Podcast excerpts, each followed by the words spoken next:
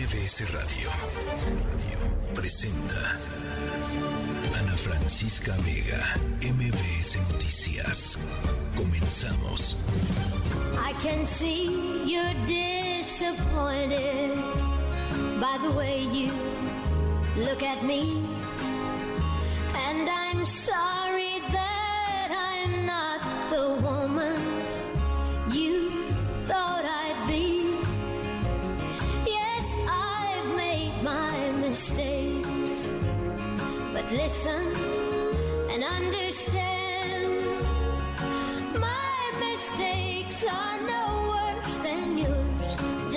goes.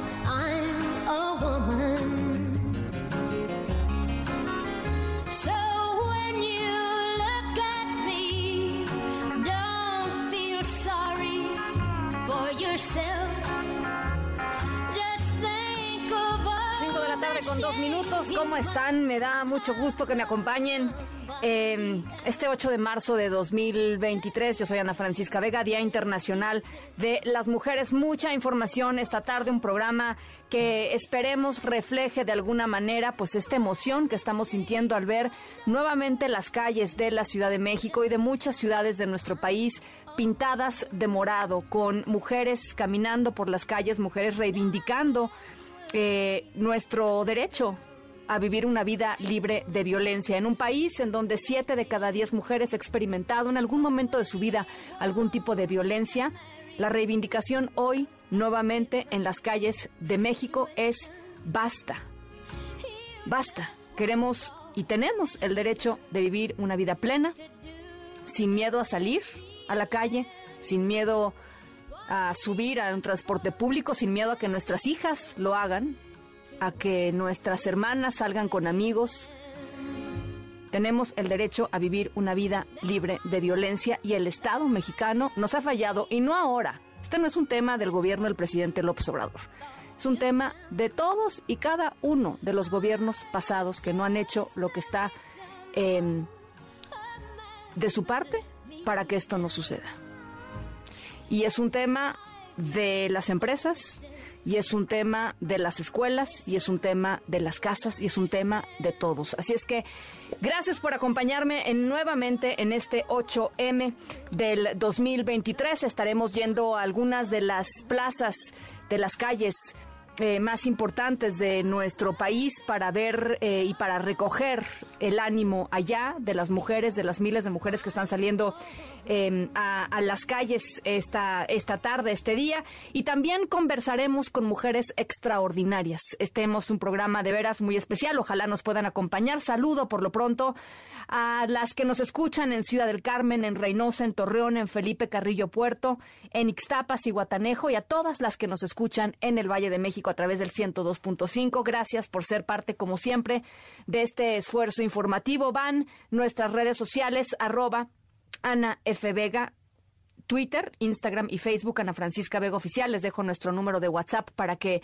nos compartan por allá sus experiencias con este 8M. Nos encantaría escuchar de ustedes, nos encantaría ver sus em, fotografías si es que fueron alguna manifestación o si desde su casa se manifestaron, desde su propio espacio privado se manifestaron 55 43 77 1025. Recuerden además que siempre nos pueden escuchar a través de nuestra app que pueden bajar en las tiendas de aplicaciones o en nuestra página web mbsnoticias.com. Arrancamos.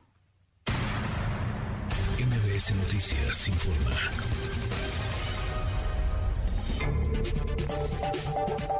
Bueno, pues el Zócalo capitalino se está llenando poco a poco y todavía queda una columna inmensa de personas, eh, de mujeres, de colectivas en la Alameda Central, en Avenida Paseo de la Reforma. Es un día importante. Nuevamente, como ya decía, la Ciudad de México se viste de morado. Nora Bucio, ¿cómo estás? Platícanos dónde andas. Ana Francisca, te saludo con muchísimo gusto y de la misma forma al auditorio. Déjame decirte que nos encontramos en este momento en el Zócalo de la Ciudad de México frente a la Puerta Mariana de Palacio Nacional.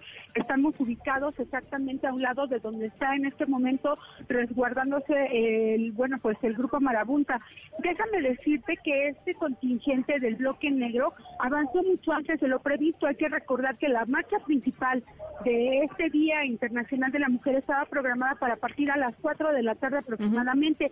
El bloque negro partió alrededor de las 2.30 de la Sí, tarde sí. desde la glorieta de las mujeres que luchan, pero ya desde ahí había una confrontación contra las Ateneas, o con las Ateneas, mejor dicho, quienes déjame decirte que vienen en un plan bastante, bastante agresivo, y te lo puedo asegurar porque en ese momento se confrontaron con estas feministas, con otro grupo de madres de víctimas de feminicidio que también estaban saliendo de manera coincidente en el mismo lugar, pero antes que el bloque negro, y aún así, bueno, pues trataron de encapsularlas, se jalonearon, hubo empujones, algunas agresiones, y al bloque negro le quitaron algunos palos, eh, algunos eh, otros artefactos con los que pudieran haber atacado al mobiliario urbano. Déjame decirte que eh, durante todo el trayecto hacia el Zócalo ha estado bastante accidentado, por no decirlo de otra manera, donde, bueno, pues precisamente se ha estado registrando una serie de confrontaciones con los elementos policíacos. Llegando al Zócalo ya había un grupo importante de feministas que estaban también protestando. Algunas de ellas ya estaban arremetiendo contra las vallas que están prácticamente en la esquina de Moneda en Palacio Nacional, otras frente a la Puerta Mariana y frente a la eh, oficina del presidente de la República, Andrés Manuel López Obrador. Lograron romper o quitar o bajar eh, un semáforo que se encuentra frente de la catedral sin embargo han sido repelidas de manera permanente por los elementos policíacos que están detrás de las vallas con muchos gases, aun cuando la eh, presencia de las feministas y de las manifestantes es bastante importante, han logrado moverlas de esa manera.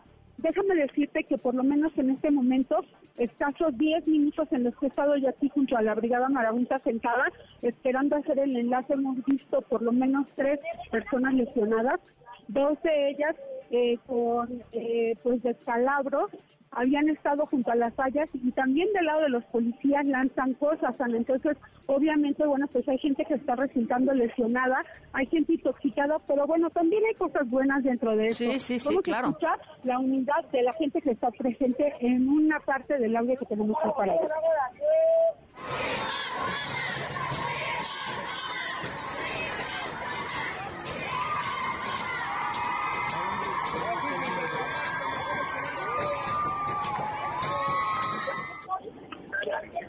Déjame decirte que ha llamado la atención que en algún momento mientras protestaban todos los grupos feministas que estaban aquí, o que están mejor dicho aquí en el Zócalo de la Ciudad de México, bueno, pues alguien eh, corrió el rumor de que una menor llamada Lorena se había extraviado. En ese momento todas las feministas pidieron a los asistentes al Zócalo hincarse.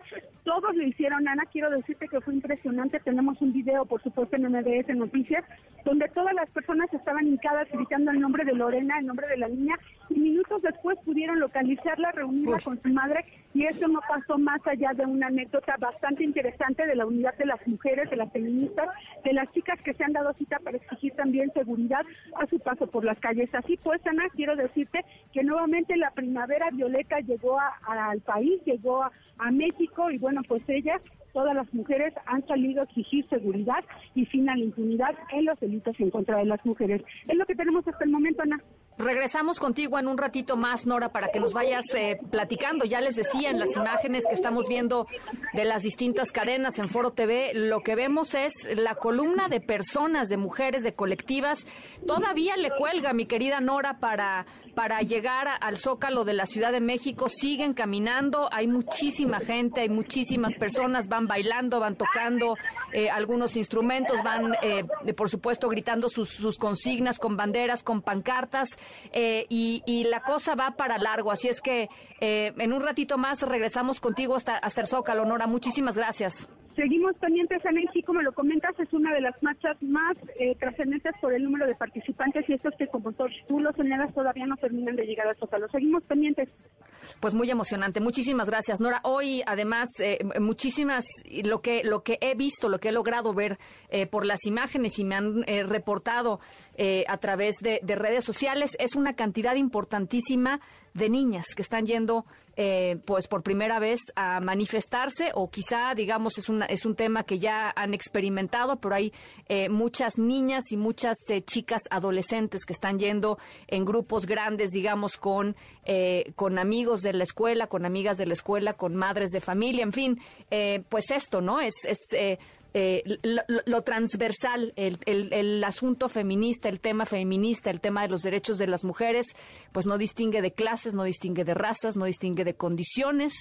eh, no distingue de edades tampoco, así es que es una lucha de todas y todas salieron hoy a las calles. ¿Cómo están eh, allá en Jalisco, Elsa Marta Gutiérrez? Te saludo con mucho gusto. Gracias, Ana. Eh, buenas tardes. Ya esta en marcha, la más multitudinaria que se ha registrado aquí en Jalisco con motivo del Día Internacional de la eh, Mujer, es encabezada precisamente por familiares de hijas o madres desaparecidas son las que encabezan ese contingente y justo en este momento, Ana, están pidiendo lo que siempre han clamado, justicia. Justicia para encontrar a los eh, familiares que se encuentran hoy en días de desaparecidos. Son miles de mujeres las que se encuentran apostadas sobre una de las principales avenidas de Guadalajara, Jalisco. Ellas han gritado una y otra vez que quieren vivas y de regreso a sus hijas. Han pedido que el gobierno de Jalisco no sea indiferente ante ese problema que se vive. Esta marcha eh, fue convocada por la red Yo Voy 8 de marzo y arrancó literal, eh, se tenía previsto que fuera a las 5, pero arrancó un poco antes para que el resto de las mujeres pudieran apoderarse de las calles e integrarse, e integrarse, integrarse a ese contingente. Cada una de ellas, por supuesto, está eh, portando fotografías de sus familiares, cartulinas con mensajes, reclamos y consignas hacia las autoridades por los feminicidios, desapariciones y violencia contra las mujeres. Esta movilización, Ana, se ha caracterizado, a diferencia de otros años, por el gran número de vallas de seguridad que instalaron autoridades municipales y estatales, principalmente en el primer cuadro de la ciudad. Ellos decidieron resguardar edificios, esculturas, templos, estaciones de la línea 3 del tren ligero e incluso la emblemática glorieta de la Minerva, incluso hasta retiraron el letrero de Guadalajara que se exhibe ahí en Plaza Liberación para los turistas. ¿Qué dice de esto una de las participantes? Si te parece, Ana, lo escuchamos. Venga. Me siento arrinconada. Siento que el gobierno se protege a él mismo y no, se, no me protege a mí.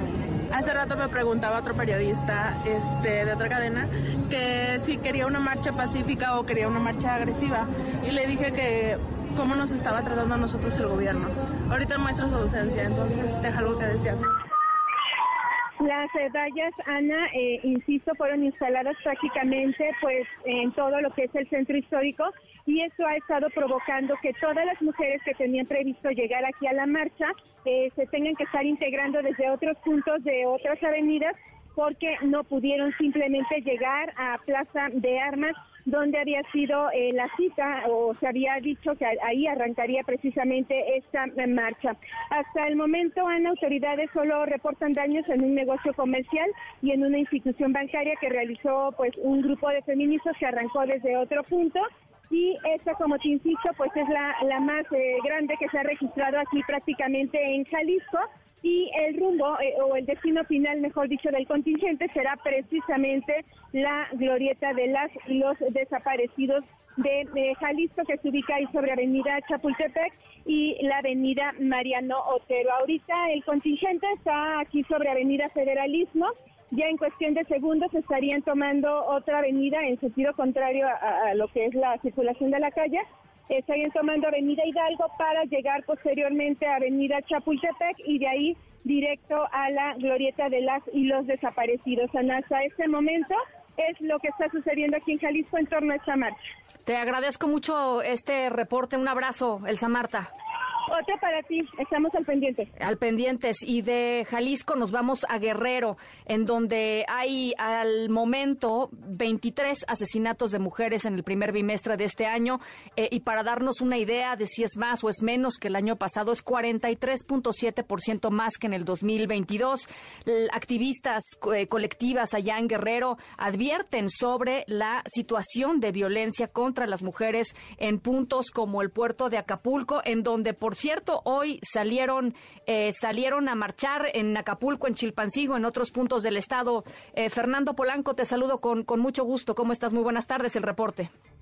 Bueno, Francisca, buenas tardes a ti y a todo el auditorio. Nos encontramos en Chilpancingo, donde integrantes de colectivas feministas han iniciado esta marcha la tarde, esta tarde en la capital de Guerrero, conmemorando el Día Internacional de la Mujer. La exigencia general de las, ha sido hacia las autoridades del gobierno estatal, particularmente a la Fiscalía General del Estado, a brindar justicia para las mujeres asesinadas. También exigen la presentación con vida de mujeres víctimas de desaparición forzada. La mayoría son madres que con pancartas en mano visibilizan la ausencia de sus hijas. Los contingentes, eh, comentarte, se concentraron desde las 3 de la tarde en la Alameda Central Francisco Granados Maldonado, en el centro de Chilpancingo sobre la Avenida Juárez y avanzaron hacia el centro de la ciudad donde se prevé realicen un mitin. Sin embargo, también comentarte que esta movilización sigue avanzando hacia la sede del Poder Ejecutivo, ubicado sobre el Paseo Alejandro Cervantes al sur de Chilpancingo. Escuchemos parte de lo que se vive en esta movilización.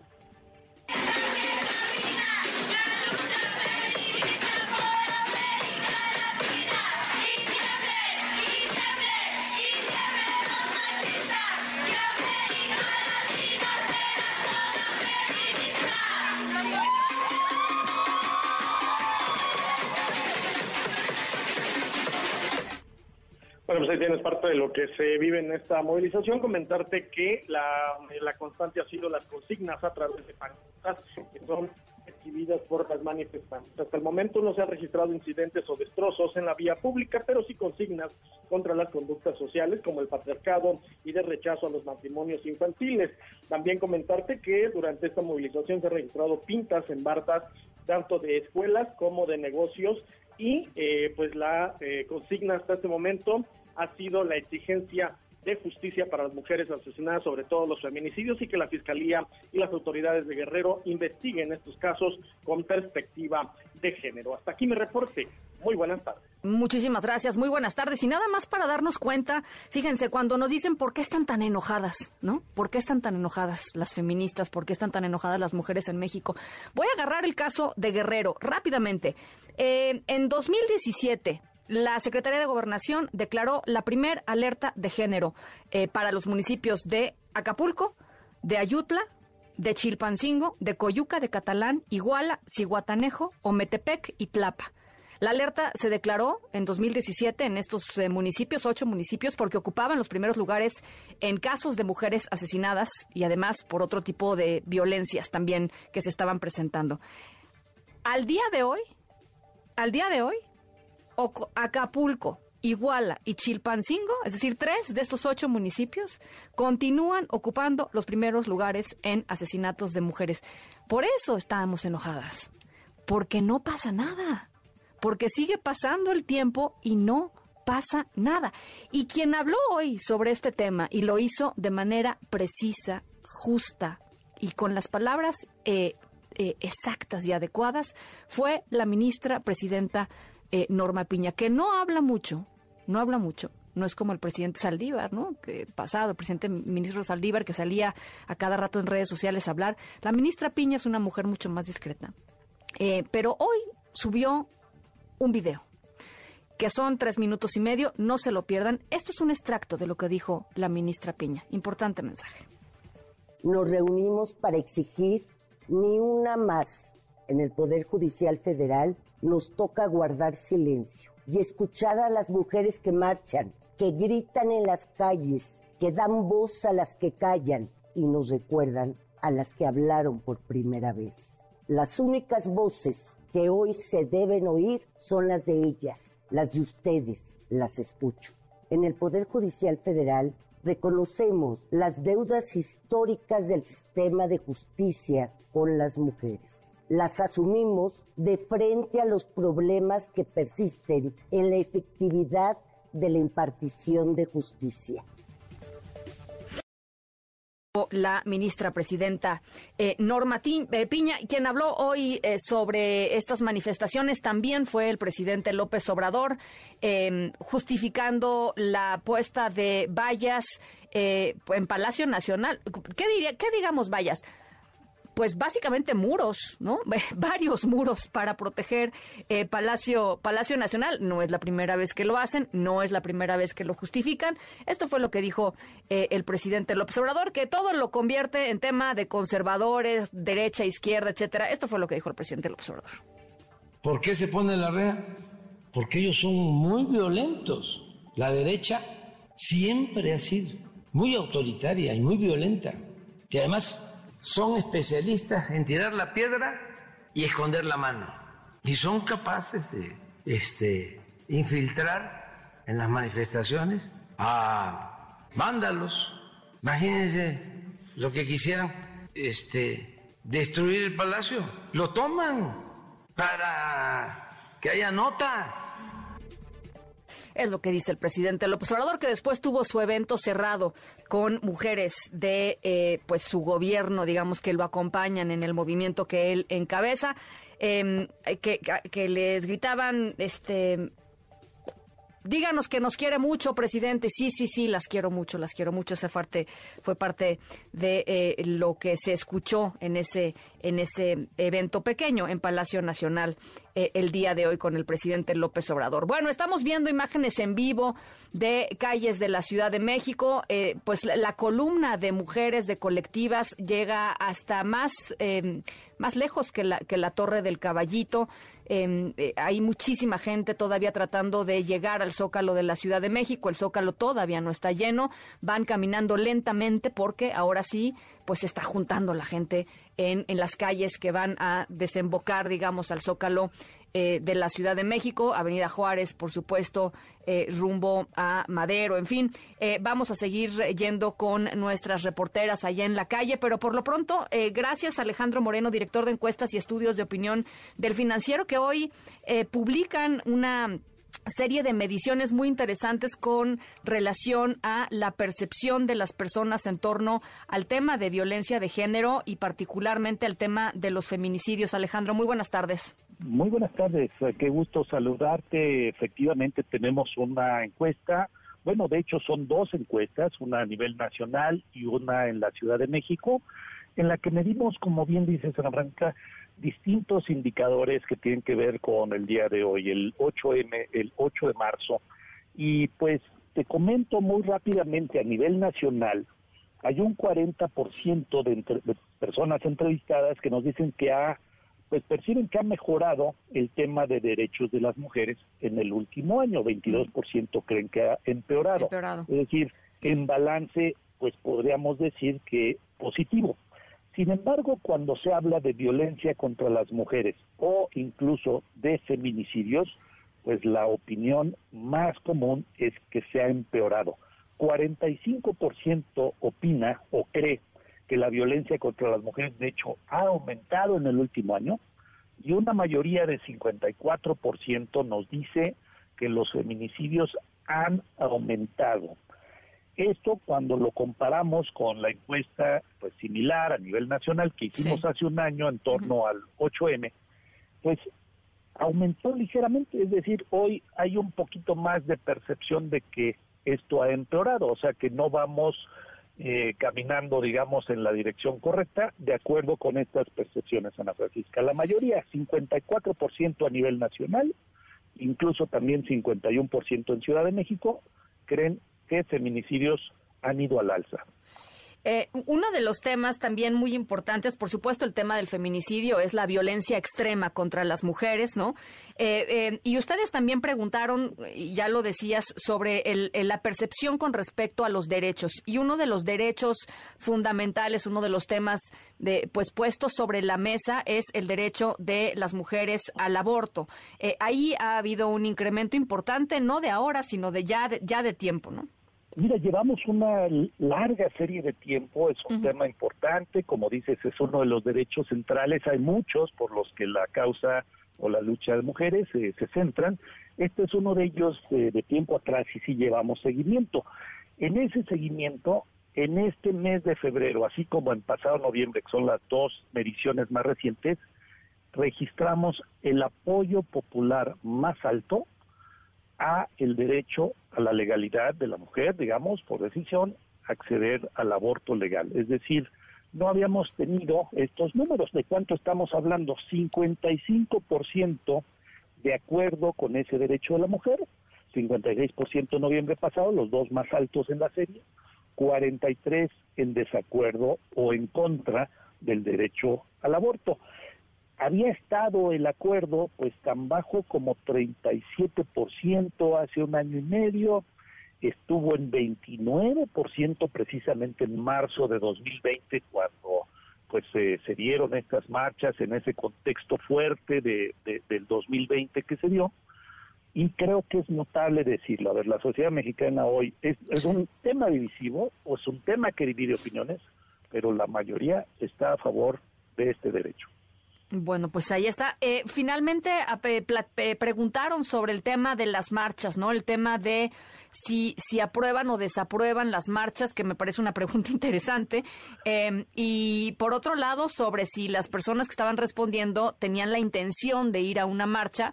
Ahí se eleva el tema cuando le preguntan directamente o cuando las mujeres son los que- las que contestan, ¿no? Así es, mira, yo creo que las marchas pues también son un derecho, más allá de si hay estas vallas que comentabas o no, pues está el derecho a marchar y ya es una tradición y ya es una exigencia, Sí, sí. Pero también divide opiniones, es decir, no todos están de acuerdo con las marchas de mujeres, creo que te refleja una cierta estereotipación a lo largo pues de, estos años, ¿no? Y lo interesante es que la encuesta, esta es en la Ciudad de México particularmente, 56% se aprueba las marchas de mujeres el 8 de marzo, una mayoría, pero 40% las desaprueba, es decir, aquí te está hablando de una diferencia de opinión importante. Entre las mujeres entrevistadas, pues por supuesto la aprobación es mucho más alta, 69%, pero también un 30% mujeres que no, no, no está de acuerdo con las marchas, ¿no? Al preguntar si piensa participar en alguna marcha, yo creo que aquí también viene a la mente algún evento en torno a pues a las mujeres el, el- a la- el Día Internacional de las Mujeres el 8 de marzo, 25% de personas encuestadas en la capital del país, en la Ciudad de México, una de cada cuatro nos dice sí, sí, sí quiero participar. Esto es el dicho, hay que ver el hecho, hay que ver cuánta gente realmente sale, cuántas mujeres están en, en- en- en- estas marchas, pero me parece que es importante porque también te dice la intención, el apoyo, la solidaridad o so- sororidad, como suelen decir, y, y este porcentaje pues es más alto obviamente entre mujeres. Vemos hombres, no son, no están ahí en las marchas, es más, a veces se ven un poco mal que estén, pero entre mujeres 36%, sí hay un 14% de hombres que nos dicen yo sí, y pues de alguna manera también te muestra eh, la empatía, la solidaridad. ¿no? Pues me parece muy interesante de veras estos eh, seguimientos que están haciendo, particularmente del tema de la percepción de la violencia. Creo que es fundamental, ¿no? Que las que las mujeres eh, nos sintamos seguras de salir a las calles, pues se refleja justamente en estas en este tipo de mediciones, aunque nuevamente el feminicidio es el extremo, ¿no? Es la violencia extrema. Sin embargo, pues está ahí eh, la, la amenaza permanente, Alejandro, hay que decirlo, desafortunadamente en, en, en, en nuestro país. Hay una amenaza, por supuesto, hay, hay eh, este sentido de inseguridad, pero también me parece que lo que la encuesta te, te refleja, Ana Sí. Francisca, si me permites el comentario, Claro, claro. es que revis- eh, una mayoría que te dice que ahí está el problema del feminicidio, pues también te habla de una concientización. Estas marchas han tenido Sí, un claro. efecto concientizador importante. Claro. Hay que ver también qué efectos han tenido en cambios de conducta, comportamiento, pero concientizadoras, por supuesto que lo son. Bueno, pues ahí está. Alejandro Moreno, te mando un abrazo como siempre. Muchísimas gracias por estos minutos. Muchas gracias, amable. Una- Buenas un tardes. abrazo a las 5 con 30. MBS Noticias informa. Nos vamos a otros temas. Eh, la Secretaría de la Defensa Nacional dijo que hoy llegaron a Matamoros 300 elementos de las fuerzas federales, dicen, para reforzar las tareas en materia de seguridad. Son 200 elementos del ejército y 100 elementos de la Guardia Nacional. ¿Cómo están las cosas? ¿Cómo está la gente? José Alfredo Lisiaga, ya en Tamaulipas. Muy buenas tardes. Muy buenas tardes, Ana Francisca. Buenas tardes al auditorio. Efectivamente, como lo comentas, 200 elementos del ejército mexicano y 100 más de la Guardia Nacional arribaron este miércoles a Matamoros, Tamaulipas, para reforzar la vigilancia. La situación se da tras el secuestro de cuatro ciudadanos estadounidenses, de los que dos fueron privados de la vida y dos más fueron rescatados. La comandancia de la octava zona militar confirmó que el objetivo es inhibir las actividades de la delincuencia organizada en la entidad. Tan pronto llegaron a la ciudad, los militares y los guardias nacionales realizaron patrullajes de reconocimiento. Este miércoles el gobernador Américo Villarreal participó en eventos en Matamoros en ocasión del Día Internacional de la Mujer. Al ser entrevistado sobre el secuestro y la muerte de los ciudadanos estadounidenses, el mandatario estatal dijo que los indicadores del Sistema Nacional de Seguridad Pública revelan que Tamaulipas está entre los 10 estados más seguros del país. Escuchemos. Te puedo decir que, y lo pueden consultar ustedes en el portal del Secretariado Ejecutivo de Seguridad, en que Tamaulipas en estos meses, en estos últimos cinco meses, ha tenido un excelente repunte en los indicadores de mayor impacto en la relación de homicidios, secuestros, femicidios, extorsiones, daños a los niños, niñas y adolescentes y otros indicadores que tenemos y que estamos muy atentos. Todos los días lo primero que hago en la mañana es irle a pasar visita al Estado como médico. Y todos los días me siento en la mesa de seguridad y construcción de la paz que hemos llevado también al estar presente en las seis regiones de Tamaulipas trabajando. El gobernador también fue cuestionado sobre cómo percibe la relación entre México y Estados Unidos luego de los hechos violentos. Esto fue lo que dijo. La relación con Estados Unidos, ¿cómo está en este momento? Yo la siento muy bien. Siento que como hace poco también estuvo aquí presente el presidente Biden y que hubo un excelente intercambio de ideas y participación entre nuestros dos presidentes y que esta coyuntura que se da en el Tratado Comercial México-Estados Unidos-Canadá nos va a dar una gran capacidad de proyección. Estamos buscando fuertes inversiones que se pueden detonar en este principal municipio que es tan importante para nuestra economía en Tamaulipas, en Matamoros. Ana Francisca es el reporte a esta hora de la tarde. Te lo agradezco, te lo agradezco mucho, José Alfredo. Muy buenas tardes. Gracias, muy buenas tardes. Eh, Ovidio Guzmán, eh, eh, alias El Ratón, el hijo de Joaquín El Chapo Guzmán, eh, con- consiguió una suspensión definitiva eh, contra la orden de aprehensión que había sido librada por un juez federal. De esta manera, Ovidio Guzmán se blindó, por así decirlo, por delitos que no ameritan prisión preventiva oficiosa en el país. ¿De qué se trata, mi querido René Cruz? ¿Cómo estás? Muy buenas tardes.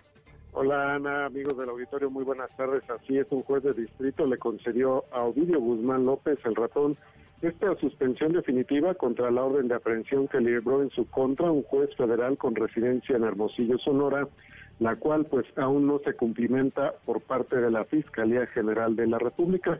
Eh, cabe recordar, Ana, que el pasado 21 de febrero, Everardo Maya Arias, titular del Juzgado Tercero de Distrito en materia de amparo y juicios federales en el Estado de México, dio a conocer que el juez de control confirmó la existencia del mandamiento de captura, sin embargo no precisó los delitos por los que se le acusa al hijo de Joaquín El Chapo Guzmán, quien actualmente pues se encuentra interno en el penal del altiplano.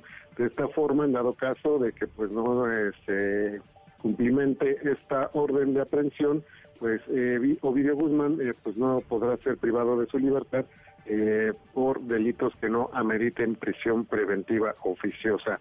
Eh, por su parte, Alfonso Alexander López Moreno, quien es titular del juzgado quinto de distrito en materia de amparo y juicios federales, confirmó Ana que dentro del procedimiento de extradición 6 diagonal 2019 el pasado 4 de marzo de este año fue formalizada la solicitud de extradición internacional que el gobierno de Estados Unidos formuló en contra de Guzmán López para ser juzgado en una corte de distrito de Columbia por los delitos de conspiración para distribuir cocaína y marihuana.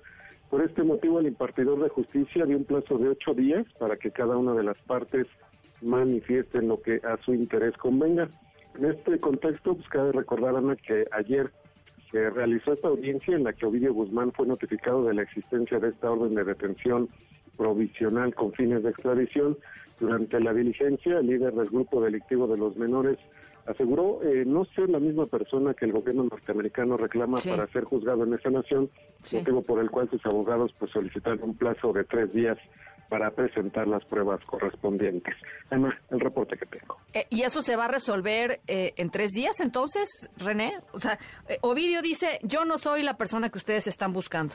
Eh, yo no soy la persona que reclama Estados Unidos. ¿Y entonces? Así es, eh, tienen eh, estos tres días, eh, la defensa tiene este plazo de tres días para Ajá. presentar estas pruebas para que eh, comprobar o demostrar que realmente Ovidio Guzmán pues no es la persona que reclama el gobierno de Estados Unidos.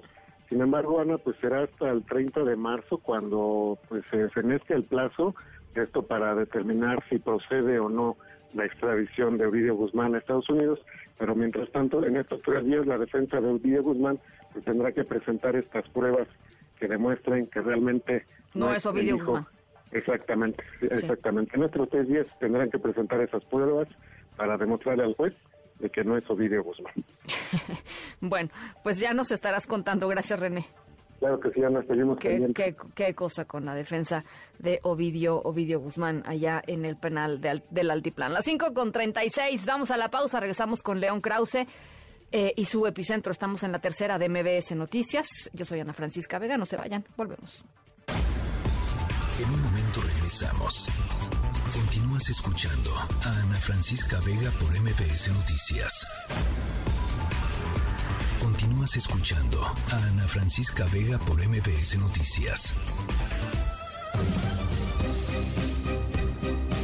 5 de la tarde con 39 minutos y nos vamos de nueva cuenta a las calles de la Ciudad de México. Nos conectamos hasta la glorieta de las mujeres que luchan con Marcela, que es una de las activistas, una de las mujeres que están defendiendo justamente eh, y reivindicando ese lugar en la ex glorieta de Colón como la glorieta de las mujeres que luchan en un eh, espacio eh, pues esto de expresión eh, feminista en esta ciudad. Me da gusto saludarte, Marcela. ¿Cómo están las cosas? Cuéntanos. Hola, muchas gracias. Están festivas, están intensas, están no para. Nosotras llegamos a las 12 del día a la glorieta y desde las 12 empezaron a marchar y siguen marchando. Es muy impresionante esta, esta manifestación. Supongo que no es la primera a la que asistes, Marcela. Eh, ¿qué, qué de esta te, te conmueve? ¿Qué de esta te llama la atención? Uy, pues las, las, eh, la defensa de, de la memoria por parte de las compañeras, la creatividad, la alegría. Veo mujeres, eh, mujeres jóvenes, mujeres un poco mayores, veo niñas, veo, pues veo mucha vida, ¿no? Veo mucha lucha y eso pues llena de, de amor y de energía este espacio y todo y toda esta ciudad. Yo, yo entiendo que quizá eh, esta, esta buena vibra que nos estás transmitiendo eh, es, es con lo que hay que quedarnos, Marcela, pero creo que hay que hablar también de la, y, y sobre todo, me parece, y, y- y eso ustedes visibilizan todos los días, de la respuesta del Estado frente a estas múltiples violencias que enfrentamos las mujeres en México, siendo el, femi- eh, el feminicidio, por supuesto, la, la violencia más extrema. Eh, eh, ¿cómo, cómo, ¿Cómo ves este tema? ¿Cómo ves el gobierno actual? ¿Cómo ves los gobiernos anteriores? ¿Cómo ves la respuesta del Estado? Eh, pues es nula, ¿no? El gobierno, el Estado no responde a nuestras demandas de justicia. En particular lo estamos viendo en la glorieta de las mujeres que luchan. Han emprendido un ataque muy, muy intenso para, pues para golpear, para desprestigiar. Eh, la jefa de gobierno nos llamó clasistas, nos llamó racistas. Eh, no aceptan. La toma de la glorieta no es un juego. La toma de la glorieta es una exigencia de justicia ante la omisión, que en efecto no es de hoy, es de años. Pero el Estado no puede hacerse, el gobierno actual no puede, eh, no puede pretender que a ellos no les corresponde trabajar en ello, ¿no? En efecto, como dices, es un, es una, es- son unos, es un enorme contraste, ¿no? Mientras las compañeras marchan con creatividad, con alegría, con rabia, el gobierno pues responde eh, golpeando, eh, revictimizando, etcétera, ¿no? Creemos que no está a la altura el movimiento. Por supuesto, ve- vendrán muchas más luchas en la glorieta de las mujeres que luchan, Marcela, porque el gobierno de la Ciudad de México parece estar muy seguro de lo que quiere hacer con ese espacio. Es una imposición y nosotras tenemos pruebas documentales de que desde el inicio ha sido una imposición. Jamás se han tomado en cuenta las mujeres, jamás, a las mujeres indígenas. De diciembre para acá armó, entre comillas, un movimiento de mujeres que en 17 meses que lleva la toma jamás se aparecieron y que ahora pues está intentando golpear esa toma que pues, el gobierno sabe que es absolutamente legítima. Aquí no hay partidos políticos, aquí no hay nada más que una lucha honesta. Entonces seguiremos en este espacio, seguiremos reivindicando nuestro derecho a la memoria, porque la memoria eh, se construye desde abajo. El Estado no es el que debe dictar que sí y que no.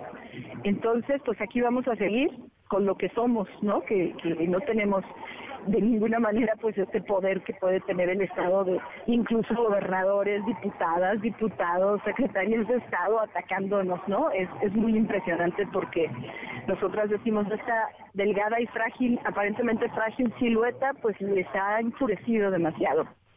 Eh, Pero eso vamos a seguir, vamos a seguir defendiendo.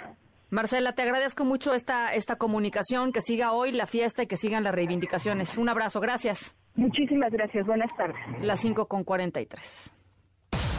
Epicentro, Epicentro. con León Krause. Querido León, eh, vaya, eh, vaya tensión, vaya, eh, pues sí, subida, digamos, de los de las tensiones en, la relación bilateral con lo sucedido en Matamoros con los cuatro eh, ciudadanos estadounidenses eh, secuestrados, dos de ellos asesinados. Eh, ¿Cómo lo están viendo? ¿Cómo han transcurrido estas últimas 24 horas y cómo lo están leyendo los medios allá? Pues Ana, si hacemos un, un catálogo de las de las voces que han eh, eh, declarado su alarma por lo que sucedió. Vamos a recorrer todo el espectro político estadounidense, desde congresistas eh, hasta senadores de tremendo peso y después, por supuesto, los medios de comunicación. coincidíamos, digamos, los periodistas mexicanos que estamos acá, que nunca habíamos visto, por lo menos en los últimos años, muchos años, la cobertura que, que le mereció a los canales en inglés lo que ocurrió en Matamoros, dos días seguidos abriendo el noticiero, como se dice eh, en, este negocio, con, con, esa, con esa noticia. La alarma es grande, lo hemos dicho aquí muchas veces, Ana, francamente lo hemos dicho hasta el cansancio, que la relación, sobre todo en materia de seguridad, atraviesa por una etapa auténticamente crítica y bueno, yo espero que ahora quede claro que ese es el caso. Ahora, el, la Casa Blanca dijo ya eh, no corresponde, digamos, a la Casa Blanca eh, poner a los cárteles mexicanos como organizaciones terroristas, pero, digamos, hay cada vez más eh, llamados, y, ya lo decías, León, de distintas voces particularmente de la derecha, de, la, de la, más de, la ultraderecha del Partido Republicano, haciendo un llamado a endurecer fuertemente la política en contra de, México y en contra de los, de los cárteles. Em, va a encontrar muchísima resonancia en el electorado, León. Por supuesto, y va a ser un, va a ser un, tema central en el, en el 2024. Pero eso es importante decirlo, en el 2024, estamos en el 2023 a principios, hace dos meses y fracción fue la elección. No se puede decir que esto es un tema electorero, Ana, porque no estamos en temporada electoral de Estados Unidos, a menos que uno piense que siempre es temporada electoral, pero no es el caso. O sea, no, están, digamos, no estamos, no están en México. México ya estamos en temporada electoral hace como un año más o menos, León. Por supuesto que sí. En Estados Unidos, vaya, siempre es temporada política, pero temporada electoral no es el caso. El presidente de México siempre descarta estas cosas como propaganda electoral. Bueno, en este caso no es enteramente, no es enteramente cierto. Y yo te diría que no es nada más la, derecha eh, eh, em, estadounidense, el Partido Republicano, es decir, Mary Garland, el fiscal general de, de, uh, Biden, ha hablado con enorme fuerza. Por supuesto, hay voces del otro lado que, que hablan eh, con mucha frecuencia del lado republicano, pero bueno, ahí está también Bob Menéndez, que es eh, una voz central en el Senado desde hace muchos, muchos años en el Comité de Relaciones Exteriores y eh, también en materia de inteligencia y seguridad nacional. Es decir, no se trata nada más de no, los márgenes del Partido Republicano en absoluto. La preocupación está creciendo y en la Casa Blanca también está creciendo, aunque por supuesto el frente que se, que se presenta ahí repetidamente, por supuesto, es de este énfasis cuidadosísimo y diplomático por las razones que pues ya conocemos en función del gobierno de México. Pero la preocupación es un hecho y está en todos lados. Ahora, dicho, dicho eso, León, con, el, con lo cual coincido plenamente, la otra parte del problema, que es el problema tanto del consumo, de drogas en Estados Unidos, como del tráfico de armas de Estados Unidos a México, pues virtualmente fuera de la discusión, ¿no? Entonces está padrísimo señalar al de al lado. No que el de al lado esté bien, no, eh, no estoy diciendo eso, ¿no? Eh, pero pues este, sí está medio, medio difícil solucionar las cosas así, ¿no? Yo eh, lanzo una pregunta, Ana. ¿De dónde habrá venido el arma o las armas con las que fueron ejecutados estos estadounidenses? Pues ¿Es posible que no hayan venido de Estados Unidos? Sí, posible. Es improbable, es improbable. Eh, no sé si en algún momento las autoridades den a conocer cuando, si es que eso ocurre, porque también México, pues es, en ese sentido puede ser caótico, pero si conociéramos alguna vez las armas que usaron estas personas, yo estoy prácticamente seguro, apuesto doble contra sencillo, que serían armas estadounidenses. Tienes toda la razón, y esa hipocresía funda, fundamental y fundacional de la relación, en la relación bilateral, eh, el, apetito de armas y la, ah, de, drogas y la manera como proveen armas a México, pues está ausente. Creo yo que ahí debería estar el énfasis. Eh, más que más que decir, esto es propaganda electoral, que es falsa en este momento, el énfasis tendría que ser, bueno, muy bien, ¿Y cuándo vamos a hablar, señor Crenshaw, señor Waltz, señor Rubio, señor Menéndez, señor eh, Garland, señor Bay, y puedo seguir hasta, me, me, me, estaría minutos, de las armas eh, que ustedes proveen, pero con seriedad, sobre todo con los republicanos. Ese tendría que ser el énfasis. La Cancillería lo hace muy bien, lo ha hecho muy bien en otros, en otros momentos, debería retomarlo, en mi opinión humilde. Bueno, pues ahí está. Te mando un abrazo, mi querido León. Buen comentario el de hoy. Importante, pues poner esto, ¿no? Los énfasis en donde tienen que estar. Te mando un abrazo. Estoy de acuerdo contigo. Gracias a ti.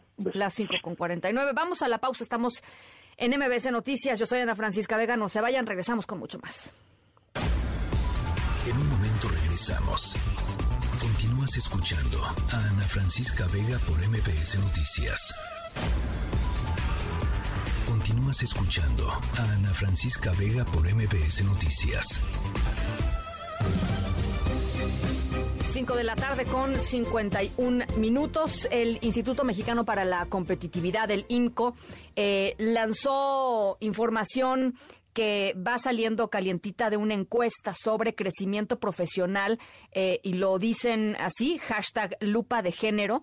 Eh, para tratar de responder una de las preguntas, creo, más importantes, ayer platicábamos con Luis Miguel González, director editorial del Economista, sobre el tema de las mujeres en la vida laboral del país em, y veíamos pues las tremendas brechas que siguen existiendo eh, en términos de salarios, en términos de perspectivas de, de, crecimiento laboral, en fin, la idea de IMCO era tratar de responder exactamente qué elementos son los que impulsan o los que frenan el crecimiento profesional de las mujeres en el país. Eh, y para platicar sobre algunos de los resultados, en la línea telefónica Fátima Maste, directora de Sociedad Incluyente del IMCO. Como siempre, me da muchísimo gusto platicar contigo, Fátima.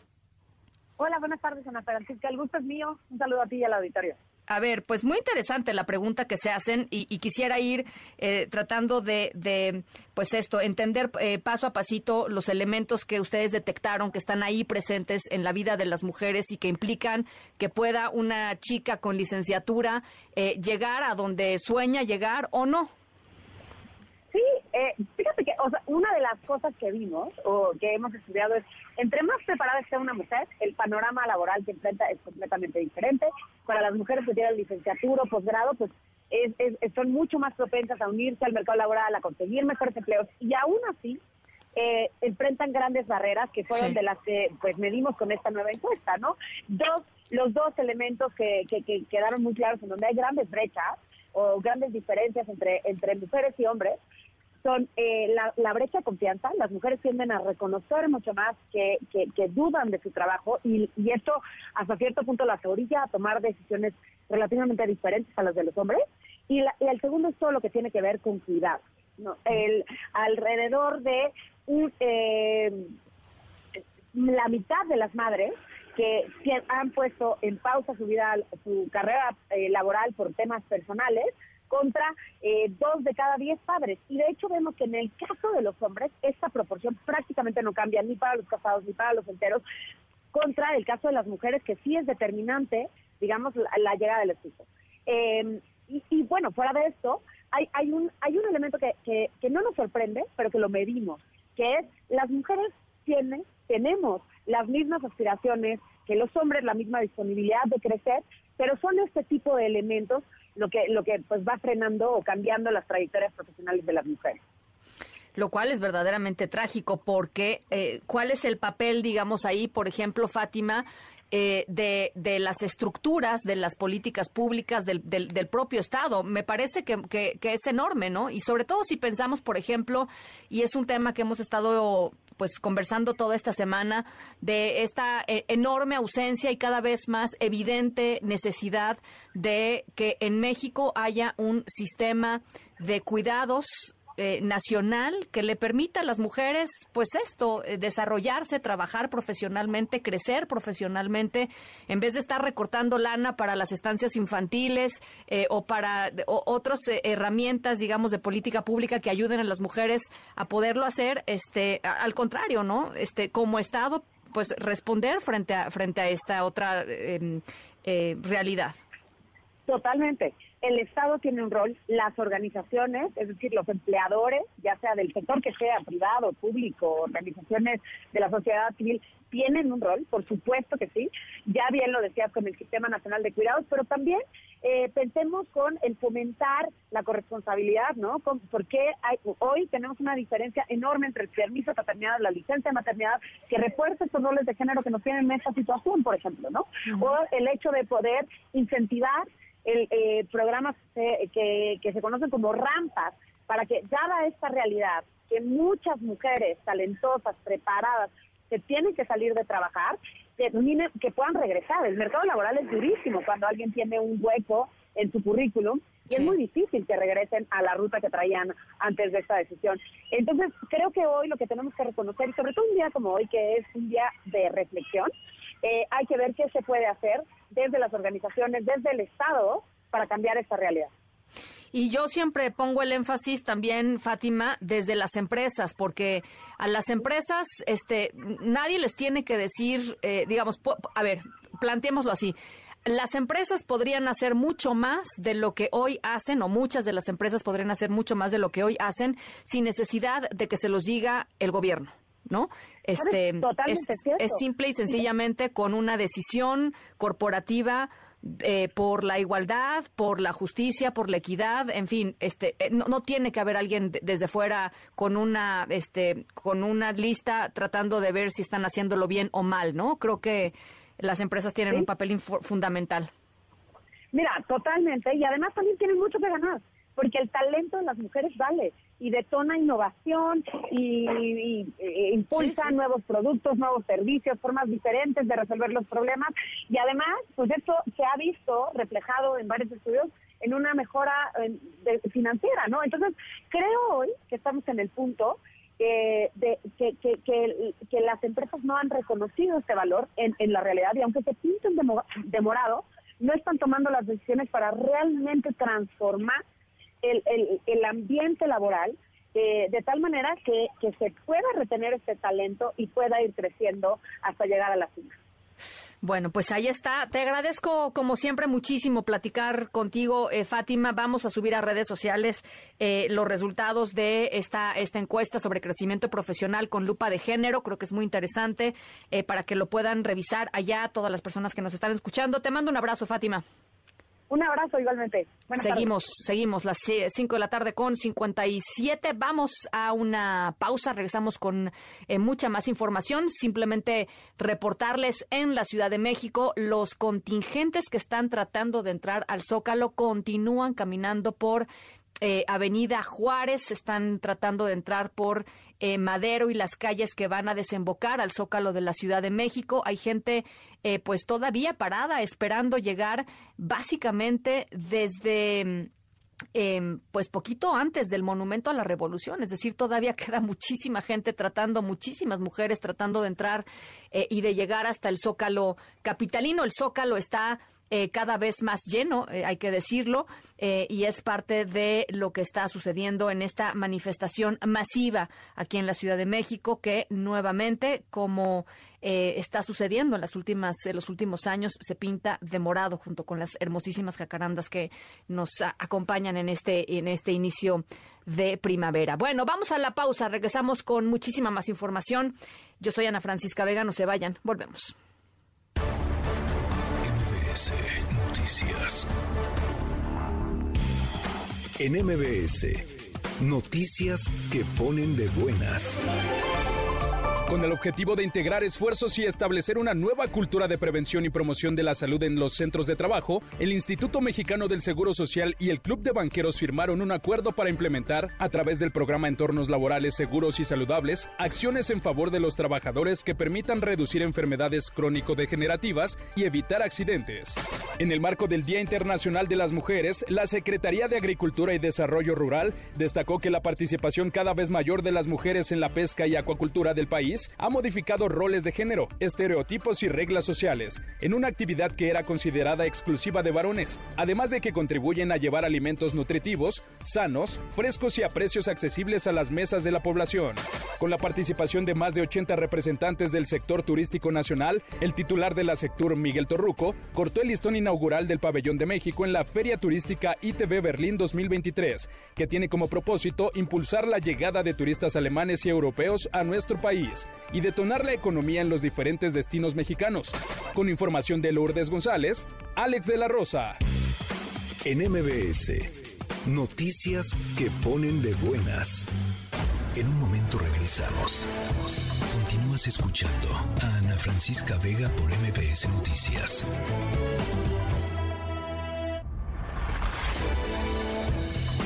Ya estamos de regreso. Ana Francisca Vega, en MBS Noticias.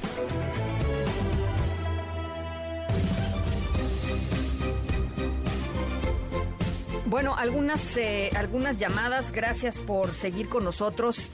Em, Yolanda, muchas gracias. Saludos a todas las mujeres valientes que hoy alzan la voz y con ello animan a aquellas que todavía no se animan por cualquier motivo. Eh, muchísimas gracias, eh, em, Yolanda, por tu comentario. Joaquín, muchas gracias. Kenia. Eh, dice, ¿cómo ves Margarita Rosa de Francisco? Dice, está citando una frase, me cansé de ponerme Botox y relleno, no me quiero perder el espectáculo de mi envejecimiento. Para ser una mujer verdaderamente libre, favor de leer. Muchísimas gracias, Kenia. Estoy total y absolutamente de acuerdo. Y además, siempre he pensado, siempre he pensado que crecer, cumplir años, es un privilegio. ¿Cuánta gente no? No crece, no cumple años, se muere en el camino. Cuánta gente querida hemos dejado en el camino. Así es que cada año ¿qué pasa, mujeres, hombres, cada año, pero especialmente mujeres, porque si hay un tema con la edad, la gente se va eh, avergonzando de crecer. Em, creo que es al revés. Creo que hay que sentirnos sumamente privilegiados por poder estar hoy aquí que creo que es lo importante. Bueno, eh, gracias por sus comunicaciones 55 43 77 1025. De veras, eh, eh, nos, nos, encanta escuchar de ustedes. Las seis con cuatro. Vamos a la pausa rapidísimo. Regresamos con el resumen, la información y el análisis de todo lo más importante esta tarde. Estamos en MBC Noticias. Yo soy Ana Francisca Vega. No se vayan, volvemos. En un momento regresamos. Continúas escuchando a Ana Francisca Vega por MBS Noticias.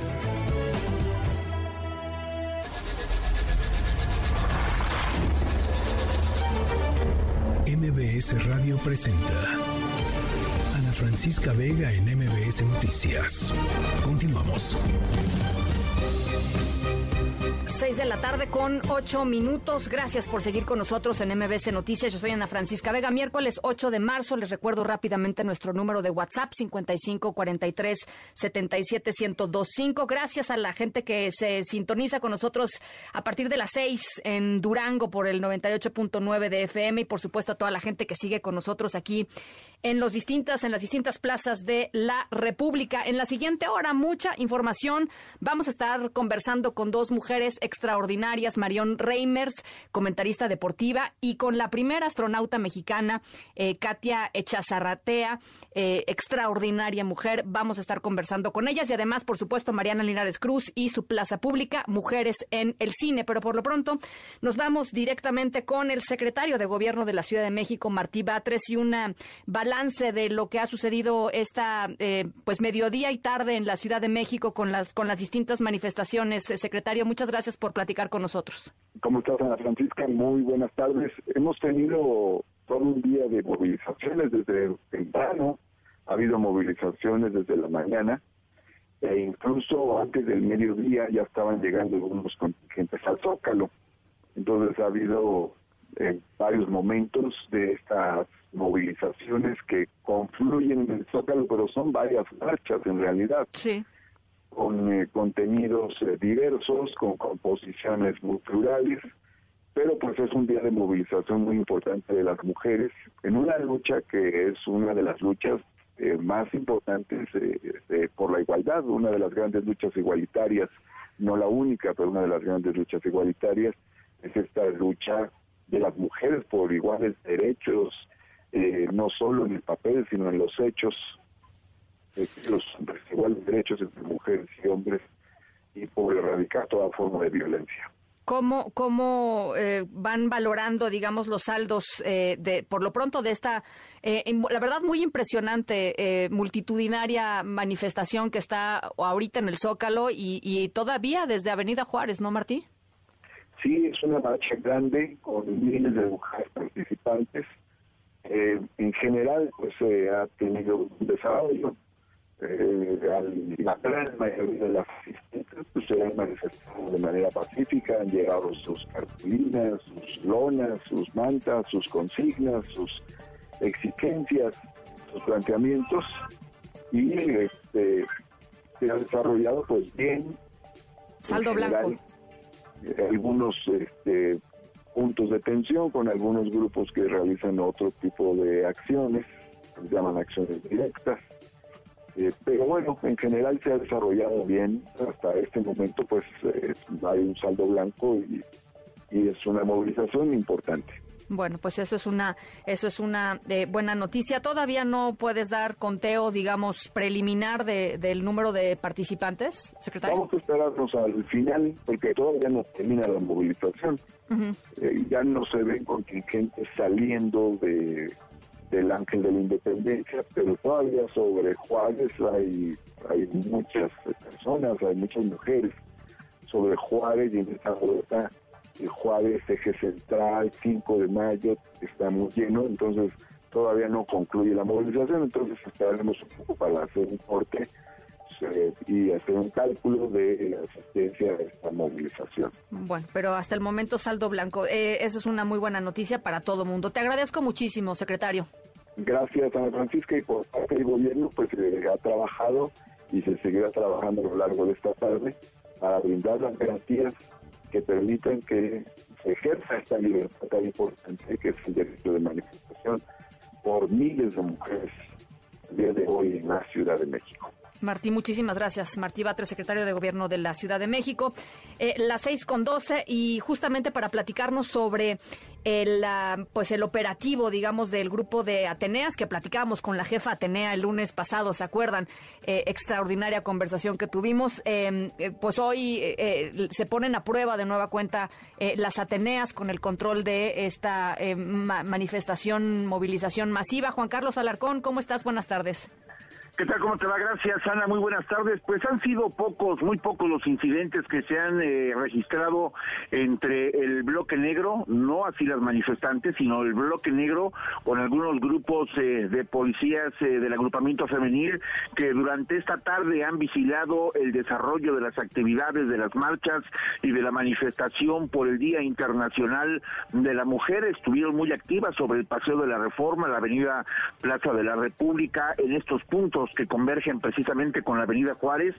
Ahí también se hizo el acompañamiento de los diferentes colectivos que todavía en este momento no terminan de ingresar a la calle 5 de Mayo, la cual se ha visto pues totalmente colapsada por la cantidad enorme de personas, de mujeres que han participado este día en la conmemoración del Día Internacional de la Mujer. Sin duda, el bloque negro ha generado algunas acciones eh, de vandalismo, por ejemplo, sobre la Avenida Juárez se llevaron a cabo la pinta de diversos cristales, destruyeron algunos puestos de periódicos, también los eh, las puertas de acceso de algunos restaurantes y una de las tiendas que es muy conocida por los jóvenes, por la juventud, jóvenes que eh, deciden pues asistir a este a esta tienda de tenis eh, también fue vandalizada, incluso algunas personas ingresaron, cometieron algunos robos, según señalan las autoridades, no hay personas detenidas por este incidente.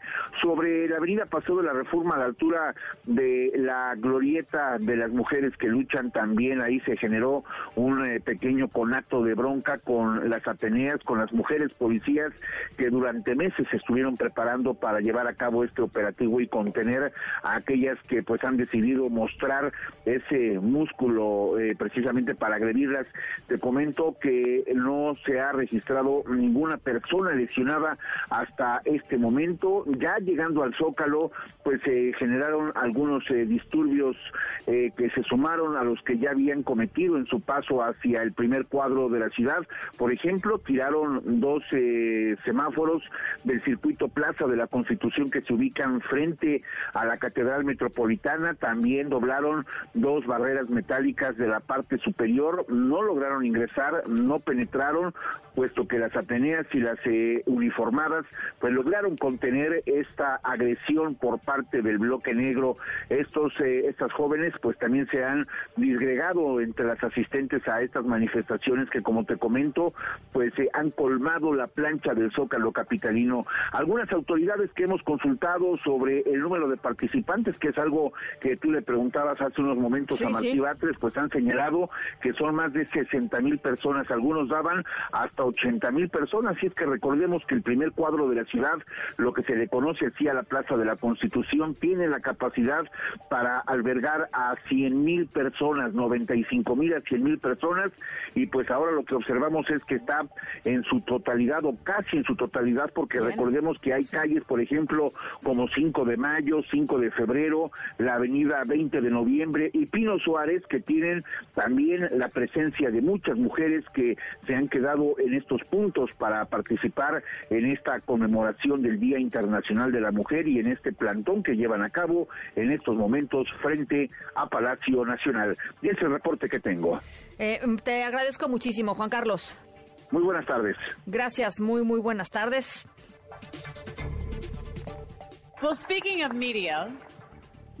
Hablando de medios, ahora me gustaría centrar nuestra atención en una compañera locutora. Me encanta lo que hace. Ella es la primera mujer hispana conductora al aire. En lugar de dar noticias, en ella su enfoque es el fútbol. Ella es la autora de Play Like a Girl. Es una activista abierta por los derechos LGBTQ. Podría seguir y seguir. Es embajadora nacional de Buena Voluntad de México. Bienvenida, Marion Reimers. Bueno, pues así le dieron la bienvenida a Marion Reimers eh, en un foro el día de hoy con motivo del Día Internacional de la Mujer en la sede de la Organización de las Naciones Unidas. Y nada más preguntarte primero, Marion, me da muchísimo gusto platicar contigo. Este, entrar a ese salón de plenos es o no es una verdadera eh, emoción, así como de estar entrando a un lugar, pues verdaderamente con un peso histórico brutal. Querida Ana Francisca, te mando un muy fuerte abrazo, por supuesto, también a todo el auditorio en este día tan especial para todas nosotras. en efecto, eh, la verdad es que eh, sabes que nuestra tarea pues nos lleva a diferentes espacios y a diferentes lugares, pero algo como esto pocas veces en mi vida había yo tenido el privilegio de experimentar y ha sido una experiencia eh, intimidante, pero también llena de, regocijo y de inspiración. No parecías nada intimidada, mi querida Marion. Este, eh, no, la, verdad, felicidades. Eh, creo que te expresaste, digamos, con las palabras precisas y exactas sobre tu propia experiencia, pero lo que me, gustó más de tu participación, Marion, es no nada más partir de tu experiencia, sino decir, eh, yo soy una persona que tiene una voz y una visibilidad, pero hay literalmente millones de personas alrededor del mundo con estos como siendo eh, receptoras, digamos, de estos niveles atroces de violencia, sobre todo en las redes sociales, y algo se tiene que hacer. Sí, te agradezco mucho, Ana Francisca, porque tu espacio, tu equipo de producción y tu auditorio eh, han eh, sido fieles acompañantes en este proceso también y siempre me han dado la oportunidad de, hablar sobre esto aquí y, yo lo agradezco muchísimo.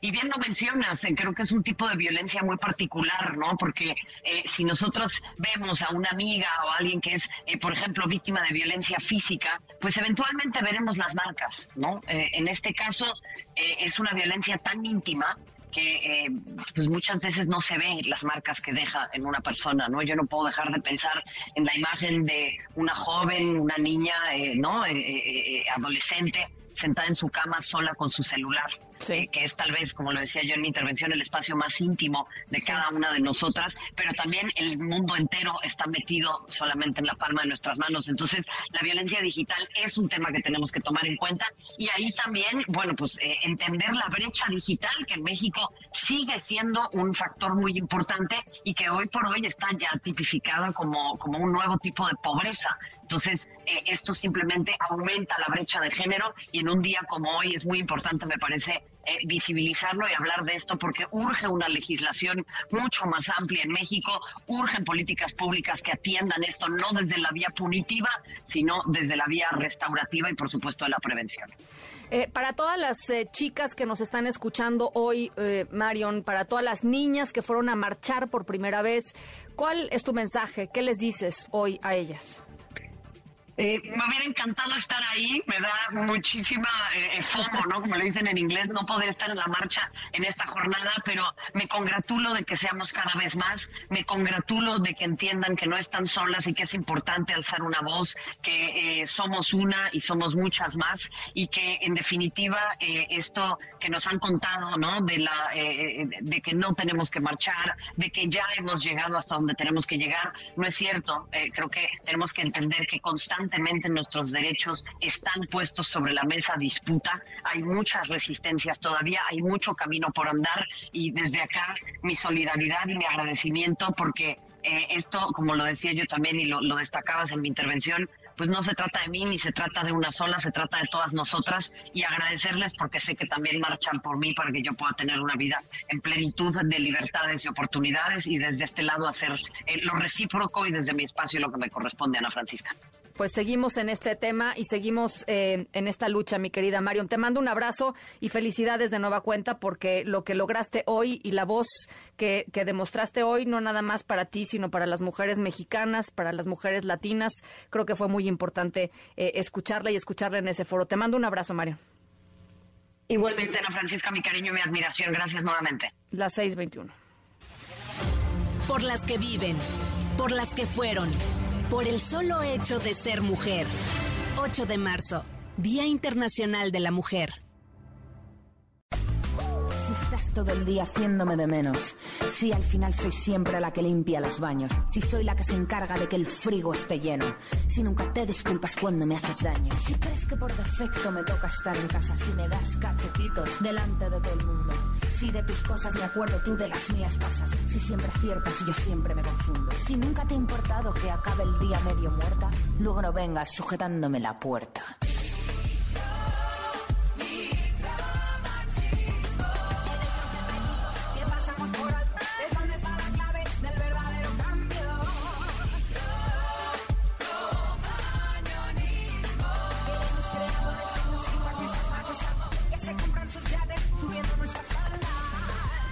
Bueno, pues toda esta semana hemos hablado con mujeres extraordinarias. Escuchábamos la voz de la gran Marion Reimers eh, y en la línea telefónica, y no lo puedo creer porque soy verdaderamente fan, eh, Katia Echazarreta, astronauta, la primera mexicana en llegar al espacio y la más joven en hacerlo. Me da enorme gusto platicar contigo, Katia. Hola, muchas gracias. Quisiera preguntarte, en primer lugar, eh, seguramente estás al tanto de esta manifestación multitudinaria aquí en la Ciudad de México. Miles de mujeres salieron a las calles eh, y no nada más de la Ciudad de México, sino de muchos lugares del país. Em, ¿Qué te dicen estas manifestaciones, Katia, para ti? ¿Qué significa el 8M? Estoy aquí hoy en, en Reforma y de mi balcón podía verlas, podía apoyarlas y se me llenaban los ojos de lágrimas al sentir que no podía marchar con ellas, mi corazón estaba con ellas en estos momentos y realmente yo solo quiero decirles que tenemos que seguir luchando, tenemos que seguir, peleando por, por nuestros derechos básicos y realmente siento un gran orgullo al ver miles y miles y miles de mujeres que se juntaron este día. Em, yo sé que una, una de, digamos, de, los temas que están muy cerca de tu corazón, Katia, tiene que ver con el, derecho de las mujeres y particularmente de las niñas, de las chicas, de las adolescentes a acercarse a la ciencia, eh, eh, Katia. Y creo que es, es fundamental que, que, toquemos ese tema hoy porque, pues, de, de que haya cambios significativos en la aproximación de, de los sistemas educativos a la ciencia va a, a, determinarse que las niñas, eh, no nada más en México, sino en el mundo, efectivamente se sientan con la confianza de dedicarse a estos, a estos temas. Realmente esto es una gran meta y prioridad para mí en mi trabajo y para todas las mamás que nos escuchan, por favor, pongan atención a las cosas que les estamos enseñando a los niños y a las niñas porque desde ahí empieza todo. Si se ponen a, poner atención a los juguetes que les estamos dando a nuestros hijos, ahí empieza todo el problema, porque son diferentes, estamos tratando a estos niños diferentes, entran a la escuela y ahí también los tratan diferentes, a las niñas todavía en este 2023 le dan muñequitas y cositas para para limpiar y que para cocinar, que la cocinita a los niños todavía les están dando ya cosas más avanzadas, legos, ingeniería, de ciencia, cosas para construir, y ahí hay el problema. ¿Cómo fue para ti de niña, Katia?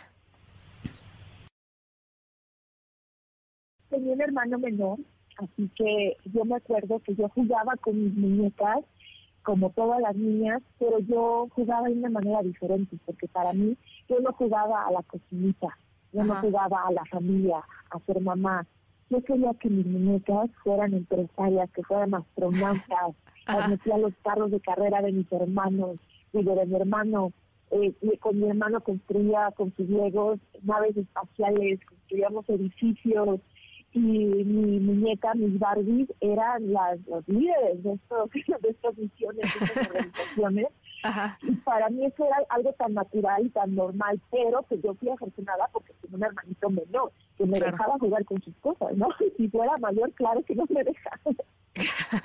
Oye, y conforme fuiste creciendo, eh, porque también sucede, eh, eso es otra cosa que, y tú, y tú lo sabes muy bien, cuando, son, cuando son pequeñas las niñas, eh, empiezan a experimentar y empiezan a decir, pues a mí me gusta la ciencia, pero conforme van creciendo, los mensajes negativos en torno a las niñas tienen que dedicarse a ciertas cosas, las matemáticas déjalas para los no, para los niños, para tu hermano, para tu primo, se van haciendo más fuertes y conforme van creciendo es cuando van encontrando los mensajes negativos. ¿Cómo fue en tu caso enfrentarte a eso y cómo dijiste, a mí me vale cacahuate lo que me estén diciendo, yo me quiero dedicar a esto y a esto voy?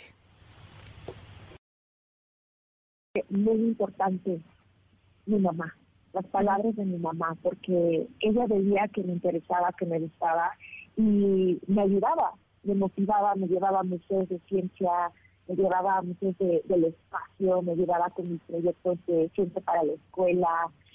Y cuando ella se daba cuenta de que alguien no me estaba poniendo atención, tal vez algún maestro en la escuela que no me estaba enseñando o, o ayudando como debería, exactamente por ser niña, ¿no? Que muchas niñas es muy común para ellas que si no les va muy bien en las matemáticas, que los maestros digan, no, que está bien, tú no te vas a tener que preocupar por eso, y ya no las ayudan más. Pero, por ejemplo, si a un niño le está yendo mal en las matemáticas, entonces se preocupan más, llaman a los papás, les dan más cosas para ayudarlos.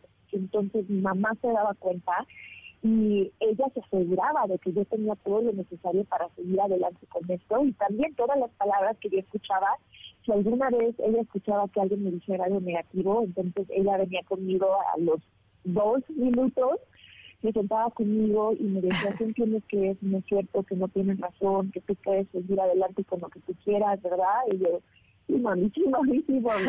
Y es así como, ¿qué llegar a, aquí?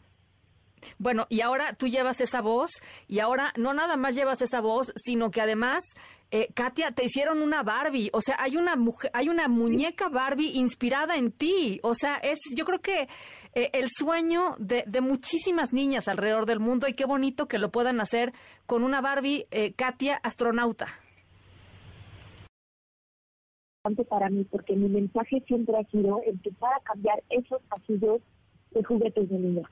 Eso ha sido algo que es una prioridad mía, porque todavía puedes caminar y todavía puedes ver esa diferencia que por generaciones y generaciones empieza a crear estos pensamientos tan negativos hacia las mujeres. Entonces, poder tener esta muñeca y, poder también ayudar a, crear un cambio positivo para las niñas, que ellas sientan que pueden hacer cosas así, sientan esa representación con una mujer mexicana que se parece a ellas, eso es algo tan bonito y tan importante para mí. Última pregunta, querida Katia. ¿Hasta dónde quieres llegar? ¿A dónde quieres llegar? Actualmente, mm, yo tengo 27 años, así que todavía tengo una larga carrera. Primero que nada, quisiera llegar a la luna, pero yo quiero llegar con mi país, con México. Así que para eso tengo mi segunda meta, que es ayudar a crear una industria espacial aquí en México. Estamos muy bien, estamos impulsando una reforma constitucional que va a crear la base legislativa necesaria para poder crear esta industria. Tenemos el apoyo del Senado, del Congreso, de los presidentes de cada uno.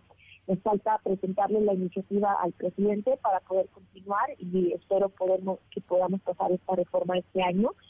Y ya después de eso empezar a crecer este sector, que el, el interés ya existe, las empresas que quieren crear esta tecnología espacial aquí en México ya existen, pero necesitan esta reforma.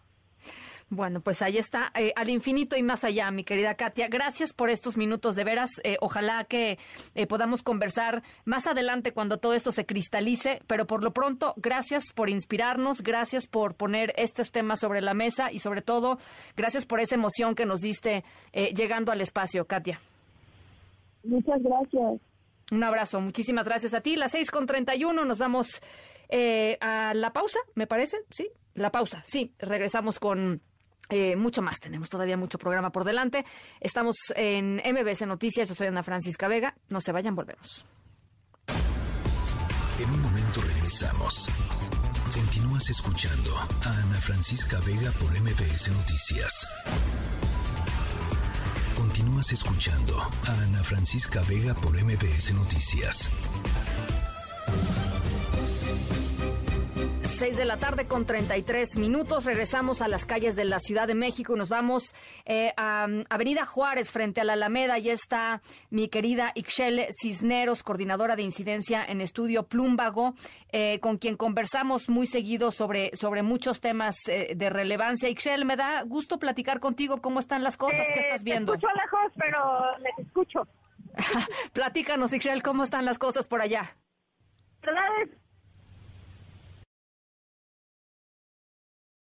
A poder conversar con Ixchel. Eh, la comunicación, por evidentes razones, es complicada cuando hay manifestaciones masivas. Eh, no se escucha muy bien y después, em, pues ya la, eh, digamos, el celular no entra, se va cortando, en fin, eh, parte de lo que parte de lo que está sucediendo y parte de lo que sucede siempre cuando uno se enlaza con la gente en plena marcha. Bueno, mientras tanto, eh, y tratamos de reconectar con Ixchel, vamos a algunas llamadas. Eh, Edmundo dice, ¿por qué se celebra el Día Internacional de la Mujer? Explícanos un poco. Si hay algún colectivo que sabe de lucha, son las mujeres. Jorge dice, hoy deseo lo mejor y muchas bendiciones para lo más hermoso de la creación de este mundo. Muchas felicidades en su día. Bueno, Edmundo, nada más para responder tu pregunta, se conmemora el Día Internacional de la Mujer porque hay pues desigualdades eh, históricas entre hombres y mujeres y porque em, es muy importante. Ahí está Ixchel ya de regreso. Ixchel, ¿nos escuchas ahora sí? Hola, sí, ya les escucho. Este, les contaba que somos miles que hemos salido a que se nos toma en cuenta, que se voltea a ver los temas de los derechos de las mujeres. Estamos cansadas, que tenemos mucha rabia, pero también que estamos muy acompañadas y que este la rabia nos une, pero también la ternura, también el amor, también el, el estar aquí empujando por nosotras, por las que ya no están, por las que han asesinado, por toda la violencia que nos ha tocado vivir este, y estamos juntas y, eso creo que es lo más bonito porque además también había eh, algunos pues sí conatos no eh, sobre todo con la comunidad LGBT y, y muchas salimos a marchar a decir que las mujeres trans también son mujeres y también tienen un espacio en esta marcha y empujar desde nuestros espacios por nuestros derechos Oye, Ixchel, me parece muy importante lo que dices, me parece muy importante eh, ir reconociendo cómo ha cambiado la perspectiva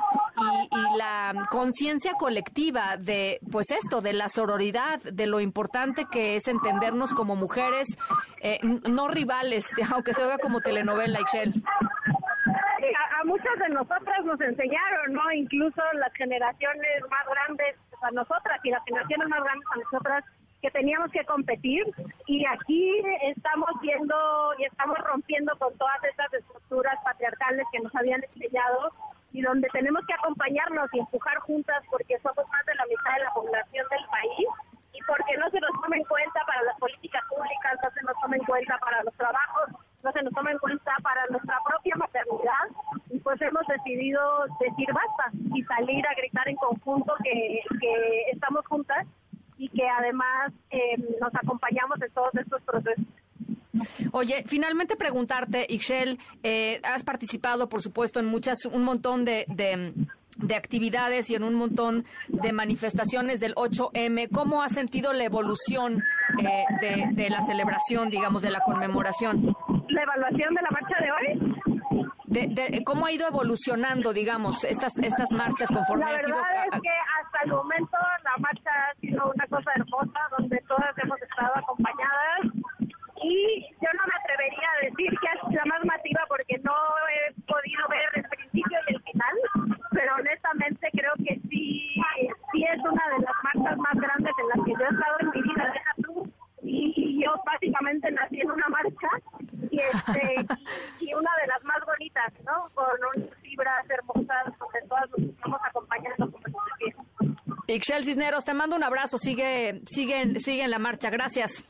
Cuídense mucho y pues eso, aquí estamos, seguimos y seguiremos empujando por nosotras, por las que ya no están, por las que nos faltan y por las que vienen.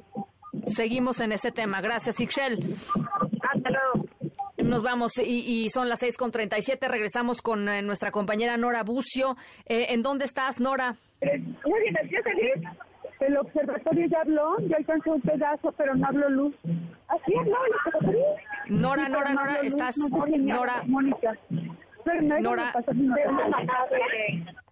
Estás al aire, mi querida Nora Bucio. Eh, ya se nos, se nos cortó, no, no teníamos la comunicación precisa con ella. Mi querida Nora, ¿estás por ahí? Así es, Ana, discúlpame, pero es que hay un ruido impresionante aquí porque como podrás imaginar, los contingentes han ido incrementándose en los últimos minutos y bueno, pues se ha sumado precisamente el 8M ya aquí en el Zócalo de la Ciudad de México.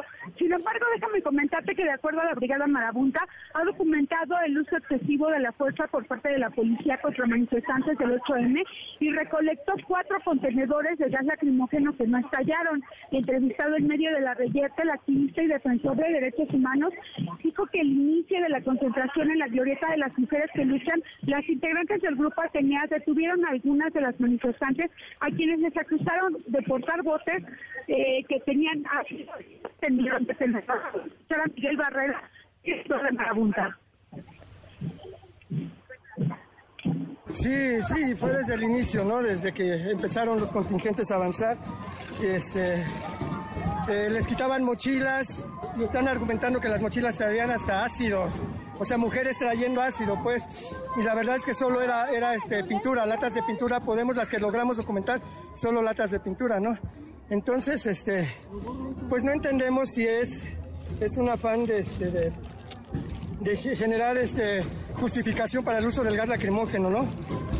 Entonces, eh, eh, ellos lo dijeron muchas veces, lo han dicho, lo han rectificado que no usan gas.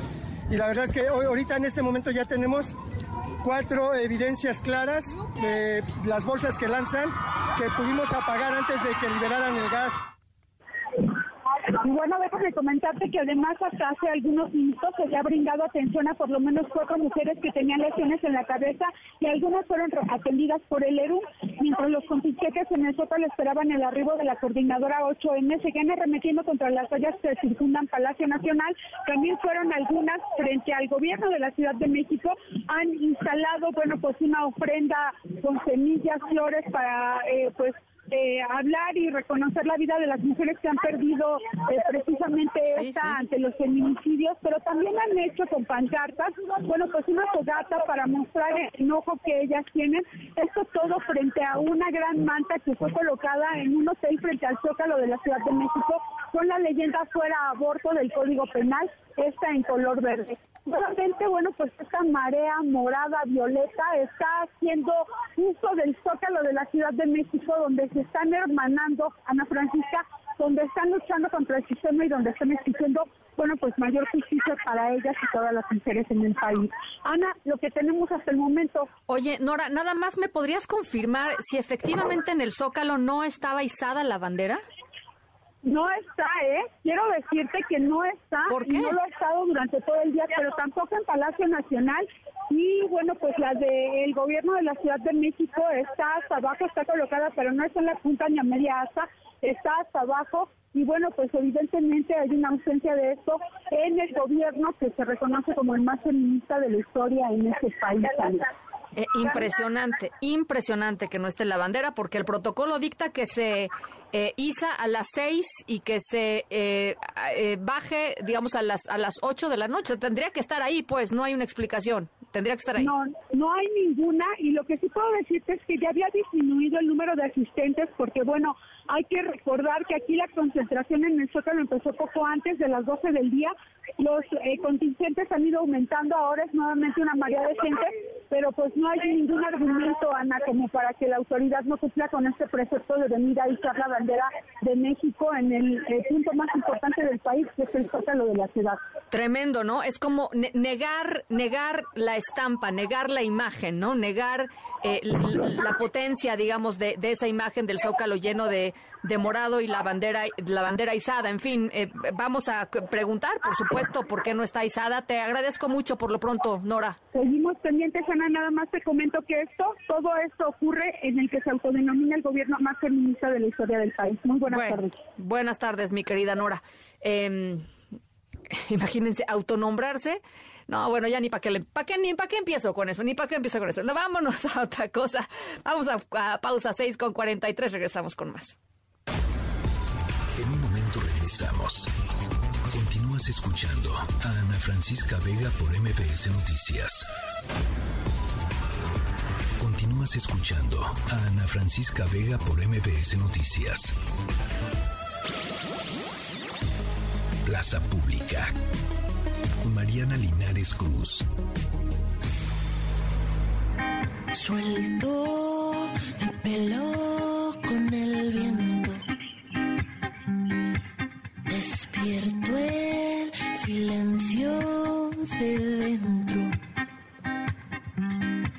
No quiero nada complicado, nada que me duela, quiero. Mariana Linares Cruz, qué emoción platicar contigo en un 8 de marzo y platicar sobre mujeres en el cine mexicano. Me parece extraordinario. ¿Cómo estás, Mariana? Así es, Ana Francisca, estoy bien y bueno, pues recordar que este 8M es un día eh, para reflexionar también y para hacer, eh, a echar mano de todo lo que también las realizadoras mexicanas, en este caso en el cine, han hecho, no solo porque son directoras mexicanas, sino porque con su mirada, Ana, seguimos entendiendo dónde estamos paradas, cuáles son nuestras historias, por qué es importante que tengamos esos reflectores eh, y por qué también ellas tienen otra manera de contar todo lo que nos pasa. Muy rápido, Ana, porque sé que el tiempo apremia, pero es muy importante que tengan la posibilidad, Ana, en la en la plataforma mexicana filminlatino.mx, que además está dedicada al cine mexicano, hay una sección que me parece alucinante por lo poderosa que es, que se llama Nuestras Directoras, así tal cual. Y esta sección, Ana, que se pueden meter en cualquier momento, hay películas que cuestan 20 pesos, otras son gratuitas, hace una curaduría muy, muy, muy importante de lo que significa las mujeres dentro del cine mexicano a lo largo del tiempo.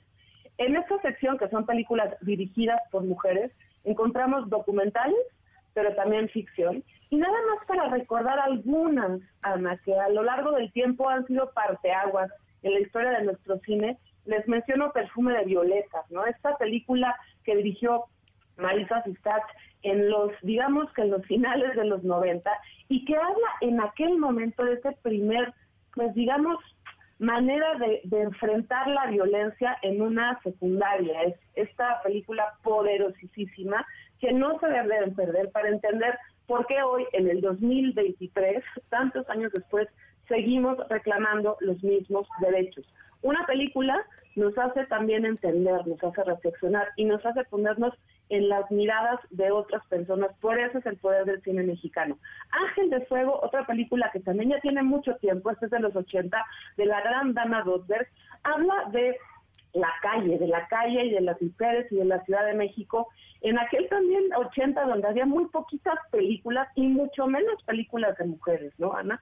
Y también, por ejemplo, un documental mucho más contemporáneo que es Retiro de Daniela Latorre, en donde podemos encontrar cuál es la relación de las mujeres con la religión, por ejemplo, y por qué siempre también se nos juzga, ¿no? Desde, desde ese punto de vista, por qué las mujeres cuando tomamos la decisión de ejercer una religión, también somos eh, juzgadas y, sometidas. Este es solamente un panorama pequeño. Mi recomendación en específico es que entren hoy a filminlatino.mx, se suscriban y que poco a poco vayamos entendiendo dónde estamos paradas a través de todas estas películas dirigidas por mujeres, producidas por mujeres, actuadas por mujeres en una industria que es bollante, bollante en el talento eh, de, mujeres haciendo cine. Así que esa es la, recomendación de hoy, Ana.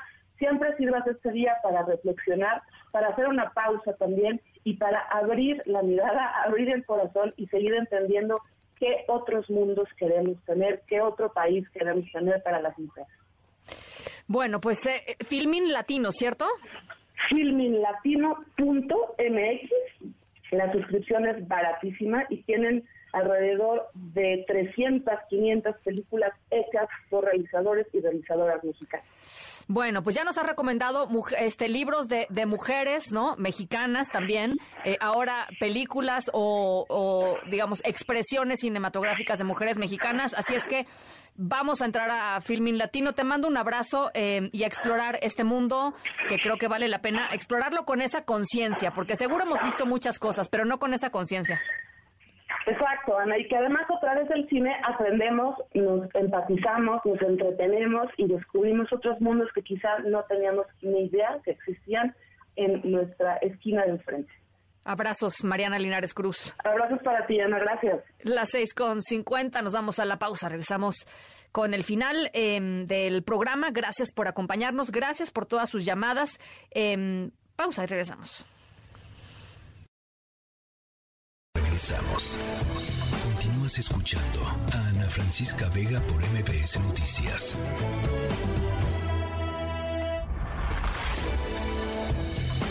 Ya estamos de regreso. Ana Francisca Vega en MBS Noticias.